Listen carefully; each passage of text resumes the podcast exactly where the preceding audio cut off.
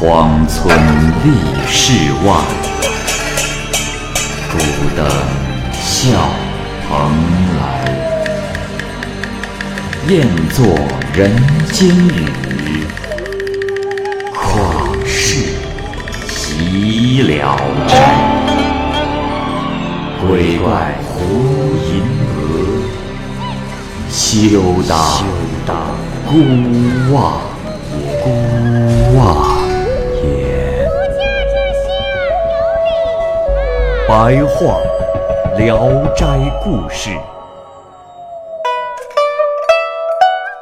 《聊斋故事》之认真，蚂蚁播讲。于小思是东昌人，做囤居货物的生意。他的妻子夏氏一天从娘家探亲回来，看见门外啊有个老妇人领着一个少女，哭得很是伤心。夏氏就上前询问，老妇人呢便向夏氏哭诉了事情的原委。原来这老妇人的丈夫叫王新斋，先祖呢是官宦人家。但是家道中落，又没有谋生的职业，他就央求保人向富户黄某借钱做生意。但是这途中遭遇到了强盗，这钱财被抢夺走，只剩下一条命。他回到家里啊，黄某就跑来索要债务。一算，这本息总共有三十多两银子，这家人实在是拿不出什么东西可以抵债。黄某呢，就看上了王家的女儿认真，长得很美，就想啊纳其为妾，于是让保人向王新斋说，如果啊他答应了这个要求，除了可以抵还债务外，还可以加送银钱二十两。这王新斋呢就和妻子商量，妻子说：“唉，相公，我家虽然贫穷。”可好歹也是官宦人家的后代。他家靠卑贱的职业发家，有何胆量要我的女儿做小妾？况且，认真本来就是有了人家的，你又如何擅自做主更改令嫁呀？原来，同一个城里的富举人和王新斋是心意相投，这富家。生了一个男孩，叫阿卯。两家在他们还在襁褓中时就定了亲。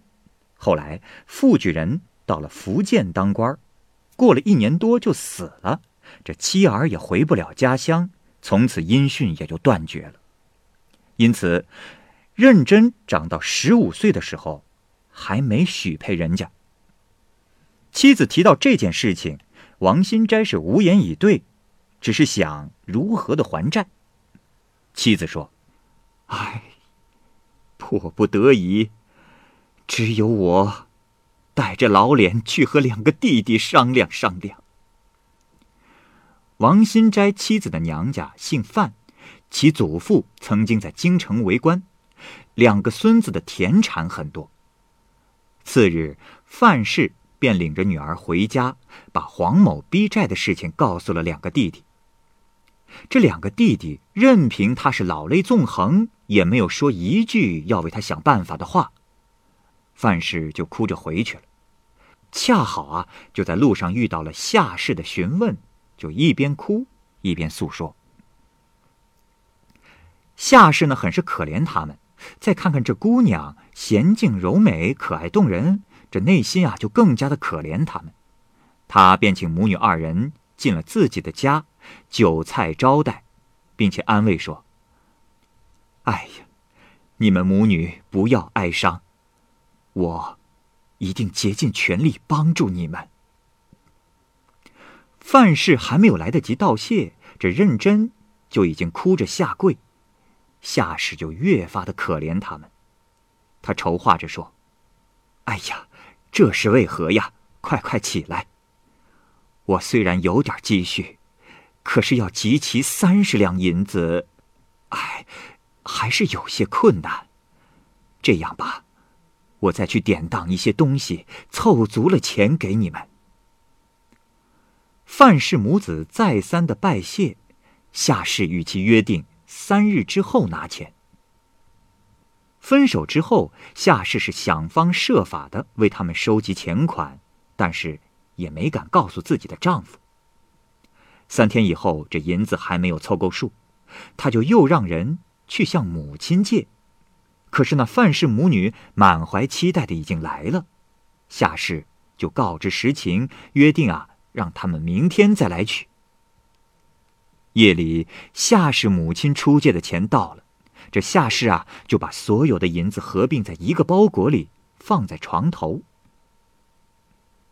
到了夜里，有强盗钻墙而入，举灯走过来，夏氏惊醒了过来，偷偷一看，只见这个人的胳膊上挎着短刀，样子十分的凶恶。他心里十分的恐惧，没敢说话，佯装着睡着的样子。强盗走进箱子。打算把锁撬开，回头看见夏氏的枕头边包着一个物品，便探身抓走，拿到了灯下，解开看了看，就把它放进了自己的腰间口袋里，不再开箱子，就走了。强盗走后，夏氏急忙起床呼救，这家里呀只有一个小丫鬟，就隔墙呼喊邻居求救。待邻居赶过来的时候，那强盗早已经跑远了。夏氏就在灯下暗自的流泪。到了夜里，他见丫鬟熟睡，就解下带子，在窗棂间上吊自杀了。直到天亮以后啊，这丫鬟才发现，这时夏氏的四肢已经冰凉。于小厮听说了妻子的死讯，是急忙赶回来。询问过后，才知道事情的原委，很是吃惊，流着泪为夏氏办完了丧事。这时正值夏天，夏氏的尸体既不僵硬，也不腐烂。七日之后，他才入殓。夏氏被埋葬之后，认真偷逃出来，到他的坟前哭泣。这时忽然间，暴雨倾盆而下，雷声大作，这墓地呀。被劈开来，认真也被雷给震死了。于小司听闻此事，是赶紧前去查看，这时发现棺材已经打开，妻子在里面哀嚎，就命人将她抱出来。再一看，这旁边还有一具女尸，也不知道是什么人。夏氏仔细的端详，才辨认出，正是认真。这夫妻二人正在惊吓之时，范氏赶来了，看见女儿已经死去，不由得哭着说：“哎呀，女儿！我本来就怀疑她在这里，现在果然如此啊！” 他听闻夫人自杀之后，每日哭泣不止。昨天晚上，他对我说要到坟前来痛哭一场。我没有答应他，谁知现在，哎呀！认真的真情是打动了夏氏，她便和丈夫商量，要用埋葬自己的棺材和墓穴替认真下葬。范氏对他们十分的感激，于小厮就背着妻子回家。范氏也回家告诉了丈夫。接着又传闻村北有人在路上被雷劈死，这身上还写着字迹，写道：“偷下士钱的贼。”不一会儿，就听到邻家妇人的哭声，才得知死的是她的丈夫马大。乡民就告到官府，县令将马大媳妇拘捕到衙门，严加的审讯。原来。范氏因为见夏氏筹钱帮女儿赎身，就感动的流着眼泪对别人说起了这件事情。马大呀是个好赌成性的无赖，听闻此事就心生歹念，到余家偷了钱。县令下令押解着马大的妻子去搜查失窃的钱款，发现只剩下了二十四两，又从马大的尸体上找到了四两。县令判决将马大媳妇儿卖掉，以补充不足的部分。夏氏拿到钱之后，就将钱转交给了范氏，让他去偿还债主。认真下葬的第三天晚上啊，电闪雷鸣，狂风大作，这墓地又被劈开，认真也重新的复生。但是，认真并没有回自己的家，而去夏氏家敲门。原来啊，认真复活之后，见夏氏的墓中空空无人，他就疑心夏氏复活，所以就去敲夏氏的房门。夏氏起来询问来者是谁，认真就说：“啊，夫人，是夫人吗？夫人果然复活了，我我是认真呐。”夏氏害怕他是鬼，便叫来邻居的老妈妈盘问他，这才知道认真是真的复活了，便高兴的迎他进了家中。认真说：“啊，夫人，我甘愿在此。”侍奉夫人不走了。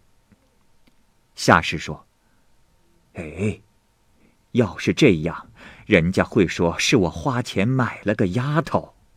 你下葬以后，我已经帮你把欠的债还清了，可以不用疑虑。”认真啊，是更加的感动，就想把夏氏当做自己的母亲前来侍奉，可是夏氏不同意。认真就说：“夫人，我什么都会干，我不会白吃白喝的。夫人留下我吧。”天亮以后，夏氏啊就通知了范氏，范氏也高高兴兴的连忙前来。他呢也遵从了女儿的心愿，就把认真是托付给了夏氏。范氏走了以后，夏氏强行又把认真送回了家。认真回到家之后，竟没日没夜的哭，思念着夏氏。这王新斋见不得女儿伤心，就背着认真来到了余家，把她放在了门口，就走了。夏氏一见认真，大吃一惊，问过之后，方知缘由，就安心的呀，让认真留了下来。认真见于小思回来，就连忙拜他为父。于小思本来没有子女，又见认真温顺可人，心中倒也很高兴。认真纺纱织布、缝纫衣服，十分的勤劳。夏氏偶然得了重病，认真就不分昼夜的照看他。他看夏氏不吃饭，自己也不肯吃，脸上啊还时不时的有泪痕。他向别人说道：“哎。”母亲万一有个好歹，我也坚决不活了。夏氏好转一些，认真这时脸上才有了笑容。夏氏听闻此情，极为的感动，说道：“我知足了。我四十岁了，没有子女。如果能生下一个像认真这样的女儿，也就心满意足了。”夏氏从来没有生育过，可是，一年之后便诞下一子，人们都认为这是他做善事的回报。又过了两年，认真渐渐的长大，于小思和王新斋商量，这没法再坚持同以前的富家定亲了。王新斋说：“呃，兄台啊，既然女儿在你们家。”那就请你给她的婚事做主吧，啊！认真，这时已经十七岁了，贤惠美貌，举世无双。这话一传出来，是不停的有人前来提亲，余家夫妻也为他挑选。富户黄某也派人前来提亲，于小思啊，厌恶他为富不仁，坚决的给拒绝了，给认真啊挑中了冯家做亲家。冯某是当地的名士，他的儿子聪慧又有文采。于小思打算告诉王新斋，正好这王新斋出门做买卖还没有回来，就径直答应了这门亲事。再说这黄某，由于没有同于家定成亲，也去假装做生意，查到了王新斋的住处。先是设宴请王新斋，接着又资助了他一笔钱，逐渐的就同王新斋熟络起来。黄某说，他的儿子很是聪慧，并且给自己的儿子提亲。王新斋啊，既感念其情，又仰慕其父，便和他定了婚约。王新斋回来以后，到了于家，这才得知这于小厮已经在昨天收下了冯家的婚书。于小厮听完王新斋的提亲，很是不高兴，就叫出了认真，告知以实情。认真生气地说：“这黄家债主。”是我的仇人，让我嫁到仇人的家里，我只有一死。王新斋听后感觉到失了颜面，就托人啊告诉黄家说，女儿已经和冯家定了婚约。这黄某气愤地说：“哼，认真姓王，不姓于。我先与王家定亲，他后与冯家结亲。”哈哈哈哈。若是背叛婚约，哼，我定让他吃不了兜着走。于是就到县衙去告状。可没成想，这县令啊糊涂，依据订婚约的时间顺序，就把这认真判给了黄某。冯某说：“呃，大人请明察，王新斋已经把女儿托付给了余家。”而且有言在先，认真的婚事不再过问，而且我有订婚的文书，而他们只是酒席上的口头约定啊，大人。县令听了也不能明断，想按认真的想法判决此案。黄某啊，又用银子贿赂县令，求他偏袒自己，因此这件案子拖了一个月。也没能判决。这一天，有个举人北上入考应试，途经东昌之时，找人打听王新斋的情况，恰好啊问到了于家。于小厮反过来问他是谁，才知道这个姓傅的举人就是阿卯，他已经入了福建籍，十八岁啊就已经中了举人。因为以前有婚约，所以一直没有结婚。其母亲叮嘱他顺路去找王家，问问认真姑娘是否已经另嫁他人。